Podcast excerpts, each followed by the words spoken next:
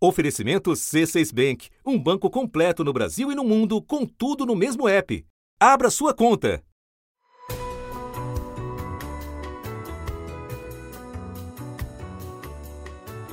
Da redação do G1, eu sou Renata Loprete e o assunto hoje é o choque do governo Bolsonaro com a realidade do novo coronavírus. E o que esperar disso? Obviamente temos um momento, uma crise, uma pequena crise, né?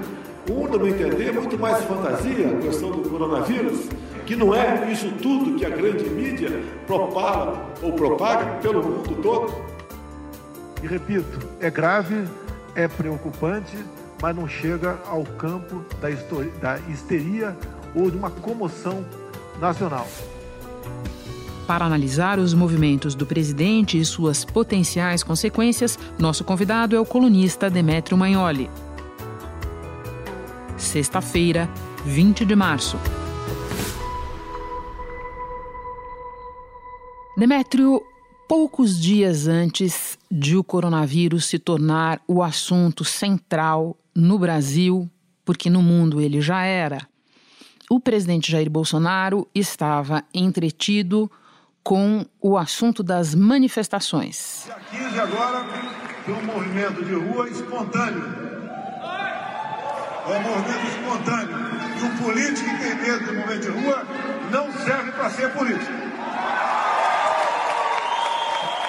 Então participem. Não é um movimento contra o Congresso, contra o contra o Judiciário, é um, é um movimento pró-Brasil. É, ele estava ativamente é, chamando, apoiando as manifestações que se organizavam para o domingo passado contra o Congresso e o Supremo Tribunal Federal. Eu começo te perguntando o seguinte: o que mudou de lá para cá nessa narrativa que o presidente estava tentando colocar na rua? Foram três as mudanças principais. Uh, em primeiro lugar, uh, Bolsonaro teve o choque uh, de ver o giro é, completo de atitude do governo dos Estados Unidos. Ele seguia a linha de Trump, que era a linha de dizer que a pandemia não passava de uma invenção de outros. Now the Democrats are politicizing the coronavirus. You know that, right? Coronavirus. Né, de, uma, de, de um truque dos democratas, no caso de Trump. And this is their new hoax. The hoax is on them. É, e, e no caso de Bolsonaro, de uma armadilha criada pela mídia. Quando o Bolsonaro viu Trump girar 180 graus, deu-se um choque. This is the most aggressive and comprehensive effort to confront a foreign virus in modern history. Houve outros dois choques simultâneos. Uh, primeiro, o choque na sua própria base de apoio, que se manifesta nas suas redes sociais, uh, diante da reprovação uh, bastante grande da, da, da, sua atitude de confraternizar com os manifestantes do último domingo. Isso não tem preço. Não tem preço. Nós, políticos, temos como mudar o destino do Brasil. Não é um movimento contra nada, é um movimento a favor do Brasil. Na contramão de todas as recomendações sanitárias. Exatamente. É, e um terceiro choque é, que veio junto com esse, é, que foi o choque de ouvir críticas é, é, da opinião pública em geral e críticas é, dentro do governo que foram veiculadas a partir do Ministério da Saúde e a partir dos seus assessores militares. Então, esse conjunto de choques eh, fez com que Bolsonaro tentasse eh, se reposicionar. Um reposicionamento que ele ainda não conseguiu realizar completamente e que vai contra os seus instintos mais profundos, que são os instintos de, de recusar é, a informação científica e re, se recusar a agir com base em dados e fatos. Nós ainda vamos falar mais desses protestos e dos instintos mais profundos do presidente, mas antes eu insisto no tema da reversão de atitude e vou para as entrevistas coletivas da quarta-feira, aquelas em que o presidente e os ministros apareceram com máscaras cirúrgicas, de um modo que foi duramente criticado pelos especialistas. Por que estamos usando máscaras agora? Além do general Heleno, que teve contato com alguns aqui, também tivemos positivo agora o teste do ministro das Minas e Energia, o Almirante Vento. Então, obviamente, o cuidado nosso tem que ser redobrado. Você acha que as entrevistas coletivas alcançaram esse objetivo de reposicionamento do presidente? De forma nenhuma. É, aquilo, o teatro das máscaras, né, que já foi bem esmiuçado é, pelos especialistas, é, o Teatro das Máscaras é, só revelou é, que Bolsonaro continua imaginando que o problema pode ser resolvido por atos simbólicos é, que acabam tendo efeito oposto. O ato de se colocar as máscaras numa situação onde elas não deveriam ser usadas e, e usá-las de um jeito que elas não deveriam ser usadas é, também teve eh, implicações sobre a credibilidade do Ministério da Saúde, que até agora tinha eh, se tornado o campeão de elogios né, da opinião pública pela sua condução eh, da, da, reação brasileira à crise. Obviamente não foi Mandetta que teve a ideia, mas ele participou do teatro de máscaras, o que foi o primeiro arranhão sério eh, na imagem do Ministério da Saúde ao longo dessa crise. Demétrio, quando a gente fala de reversão de atitude, nós podemos falar na relação do presidente com o coronavírus, mas também podemos falar na relação do presidente com as manifestações é, de domingo passado, as manifestações convocadas para apoiá-lo e para protestar contra o Congresso e o Judiciário. Na mesma entrevista coletiva, misturando os assuntos do coronavírus com as manifestações, Bolsonaro passou a dizer ou a tentar dizer que ele não tinha relação com o chamamento daqueles atos. Não convoquei ninguém, não existe nenhum áudio nenhuma imagem minha convocando para o dia 15 de março de 2000. Essa reversão, essa segunda reversão, deu certo no seu entender? Também não deu certo. Ficou comprovado que Bolsonaro é, participou da convocação dos atos é, desde o início, é, festejou os atos. e confraternizou com os manifestantes. O presidente estendeu a mão, cumprimentou, pegou os celulares e fez selfies com o rosto colado a várias pessoas. É, isso aí prejudicou bastante as relações do executivo com o Congresso, num momento em que a crise pede é, esforços é, concatenados eh, entre o presidente e o Congresso e isolou principalmente Bolsonaro eh, diante eh, do, do, da elite política em geral. isso provocou fissuras profundas, inclusive dentro da corrente que apoiava Bolsonaro. Houve um afastamento ainda maior é, de, de, deputados, parlamentares que fizeram parte, governadores que fizeram parte da corrente de apoio a Bolsonaro.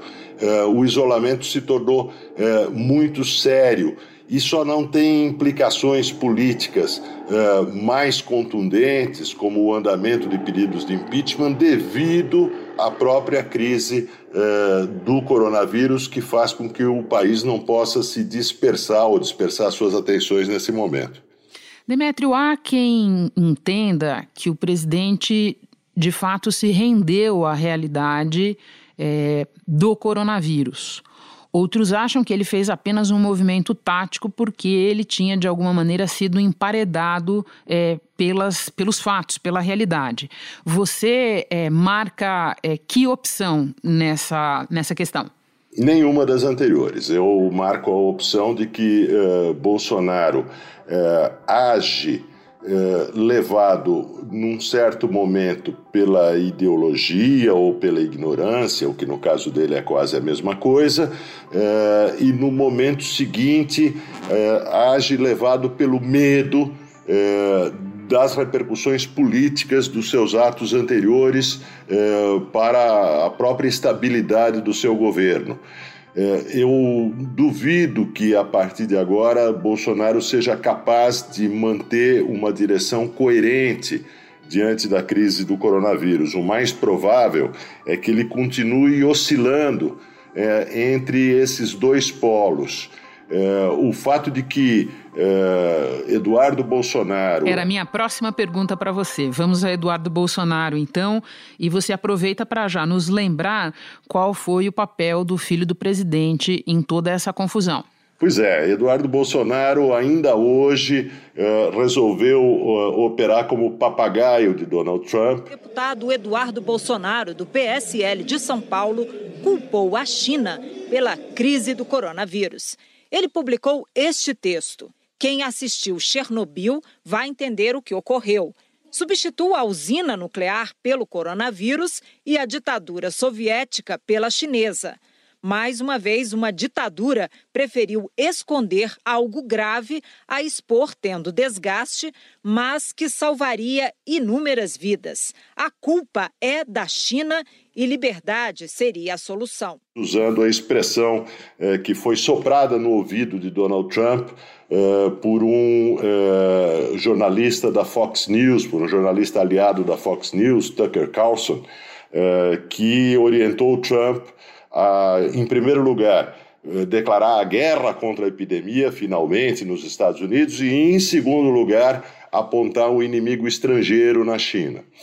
Quando os Estados Unidos fazem isso, eles fazem errado, isso causa problemas internacionais, mas são problemas que estão ligados à dimensão ou que são minimizados pela dimensão do poderio econômico e geopolítico dos Estados Unidos. Quando Eduardo Bolsonaro opera como papagaio eh, de Donald Trump e repete eh, a frase sobre o vírus chinês, ele eh, coloca em risco a cooperação entre Brasil e China eh, num momento crucial e nos causa problemas diplomáticos bem maiores Uh, do que os causados por Trump aos Estados Unidos. Também em rede social, o embaixador da China no Brasil, Yang Waming, exigiu pedido de desculpas. O embaixador publicou.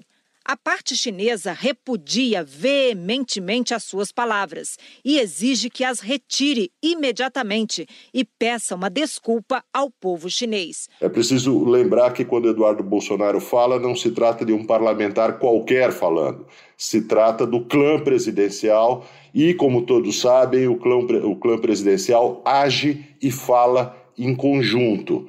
Se trata, portanto, de uma mensagem indireta do próprio Jair Bolsonaro. Infelizmente, eu acho que nós podemos esperar eh, oscilações eh, loucas do governo brasileiro eh, entre a, o negacionismo eh, e a declaração de guerra. Bom, vamos então aos atos que você mencionou na sua primeira resposta. Não me refiro mais aos atos de domingo passado, mas esses que acompanharam as entrevistas coletivas do presidente, aconteceram também na véspera, panelaços em várias cidades brasileiras é, contra o presidente e na quarta-feira também alguns atos menores a favor dele.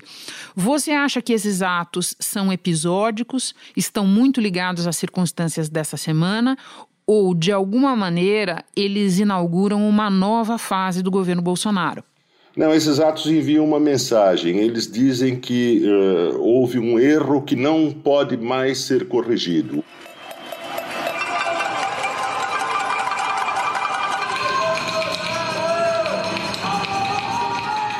Houve um, um, uma uh, ferida profunda, hemorrágica, na imagem e na credibilidade do governo que não pode mais ser corrigida independente do que ele fizer daqui para frente. Mas o sinal dado eh, pelas, pelos panelaços, que foram muito maiores os panelaços contrários ao governo, e se concentraram em bairros e cidades onde o governo supostamente teria mais apoio, eh, revelam, assim como as redes sociais também revelam, que uh, dentro do eleitorado que continuava fiel a Bolsonaro, algo aconteceu.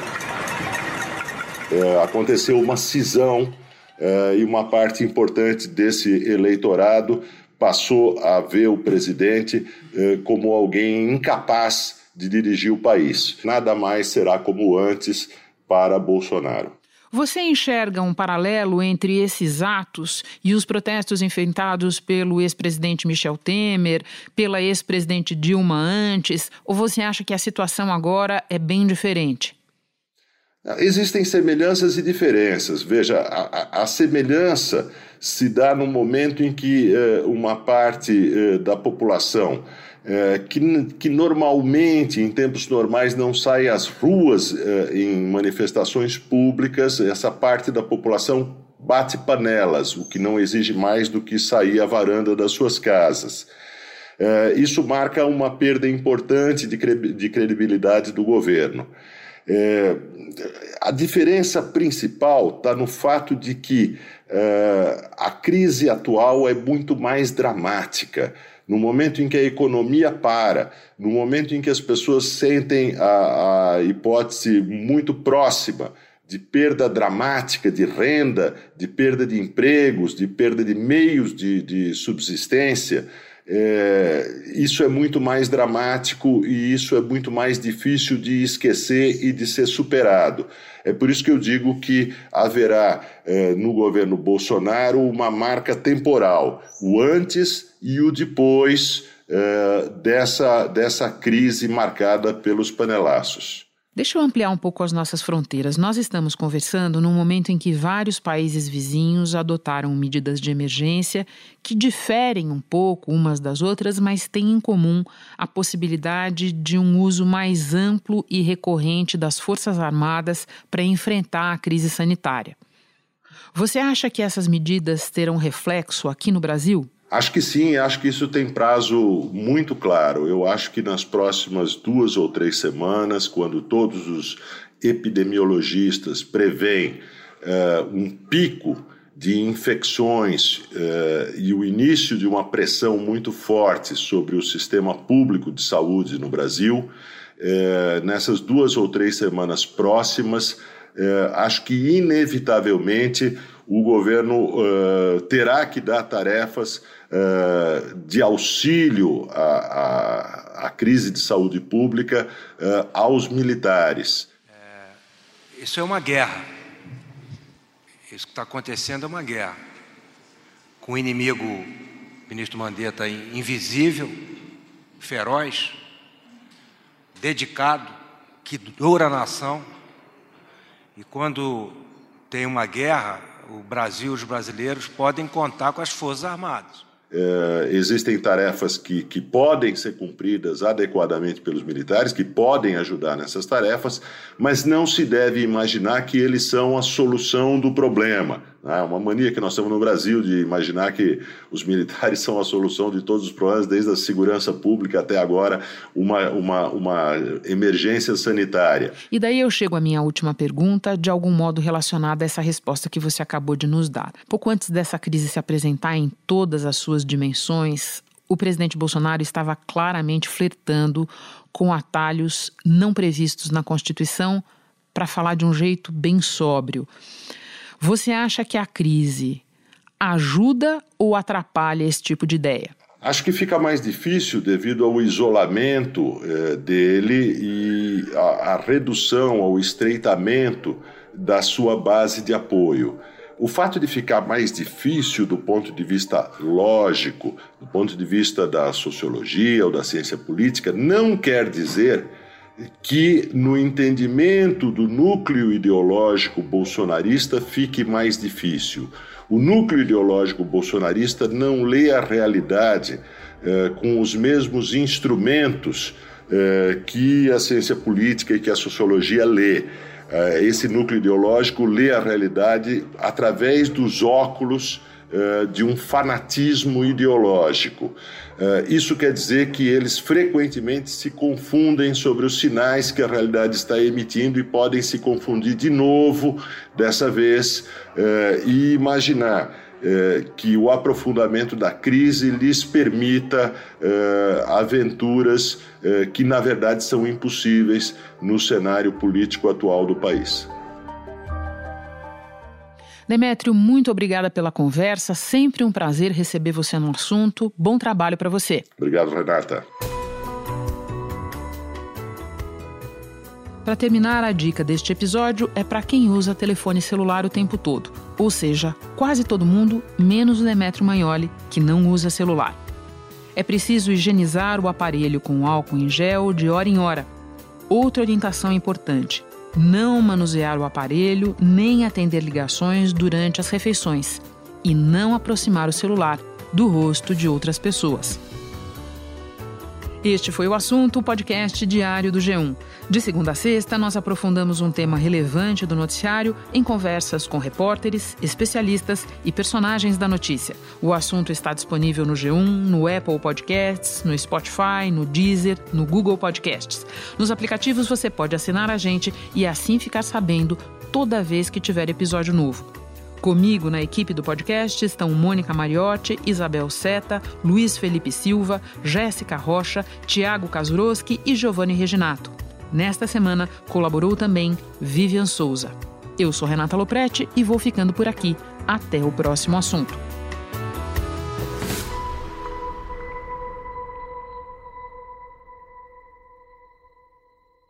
Você no topo da experiência financeira que um banco pode oferecer. Escolha um banco completo no Brasil e em qualquer lugar do mundo. Abra sua conta no C6 Bank.